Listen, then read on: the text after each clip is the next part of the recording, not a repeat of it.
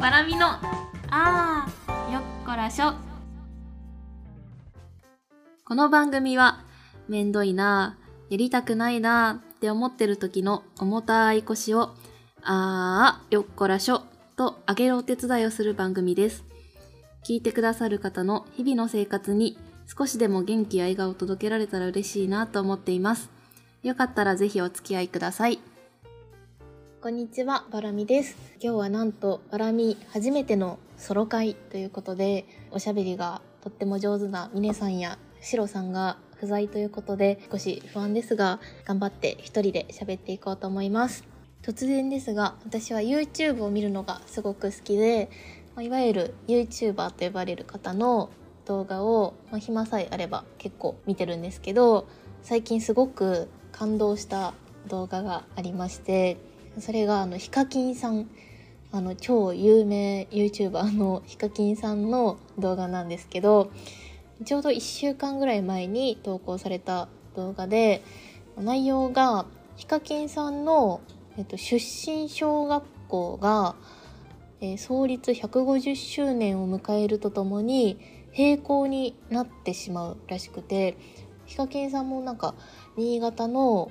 田舎の方出身らしいんですけど、まあ、その出身小学校が、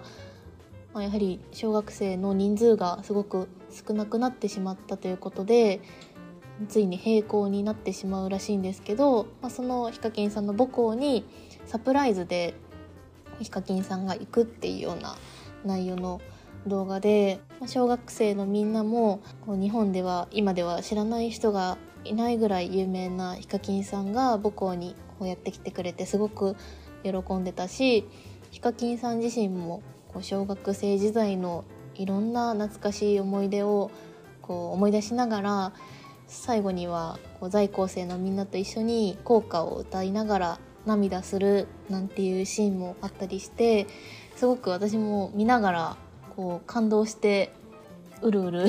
してしまった動画なんですけど、まあ、そんな動画を見ててふとこう自分の小学生時代とか私も、まあ、私は岐阜出身なんですけど同じように田舎町だったので自分のこう母校を思い出しながら懐かしい気持ちになりながら見ました、まあ、そしてふとこう自分の出身小学校って今どんな感じなのかなって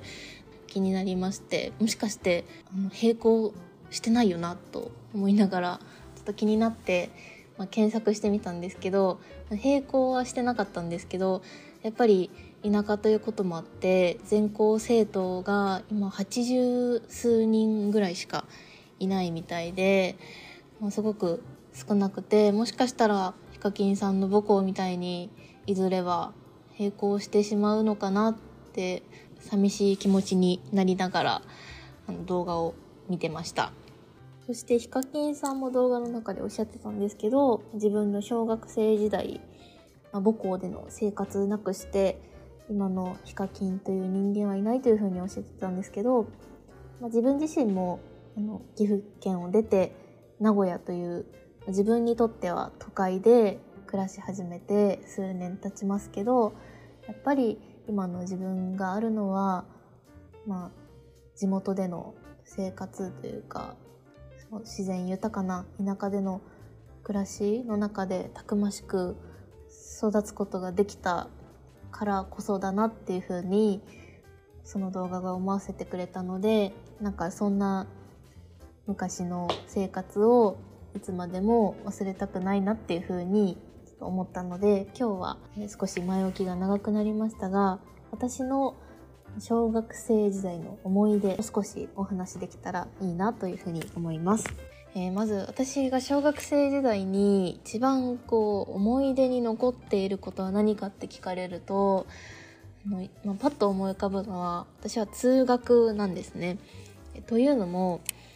私の家から小学校までの距離が遠すぎて距離で言うと4.5キロぐらいあったんですけど、まあ当時の自分の小学生の足だと、まあ、大体片道1時間ぐらいかけて小学校に通ってたんですねなので往復2時間、え約9キロの距離をまあ、6年間毎日重いランドセルを背負って通ってたんですよ。で当時はそんなにあの、まあ、それが当たり前だったのでそんなにあの何とも思ってなかったんですけどいざ大人になってみると1日に9キロも歩くことまずないじゃないですか。だから本当によく頑張ってたなっていう風に 大変だったなっていう風に思うんですけど、まあ、でも今となってはその距離が足腰丈夫に育ててくれたのでまあいい思い出かなっていう風に思いますまだまだ田舎の思い出とか田舎あるあるエピソードたくさんあるのでまた機会があればお話ししたいです。そういえばあのシロさんと私は実はあの同じ出身でしてあの岐阜の関市という刃物が有名な町関市というところなんですけど本当たまたま同じであのびっくりしたんですけど、まあ、今度はシロさんと一緒に地元トークみたいな感じのもできたらいいなっていうふうに思います。という感じでちょっとグダグダお話ししてしまったんですがあのバラミ初めてのソロ会最後までお聴きくださりありがとうございます。それではまた次回お楽しみに。バラミのあーよっこらしょ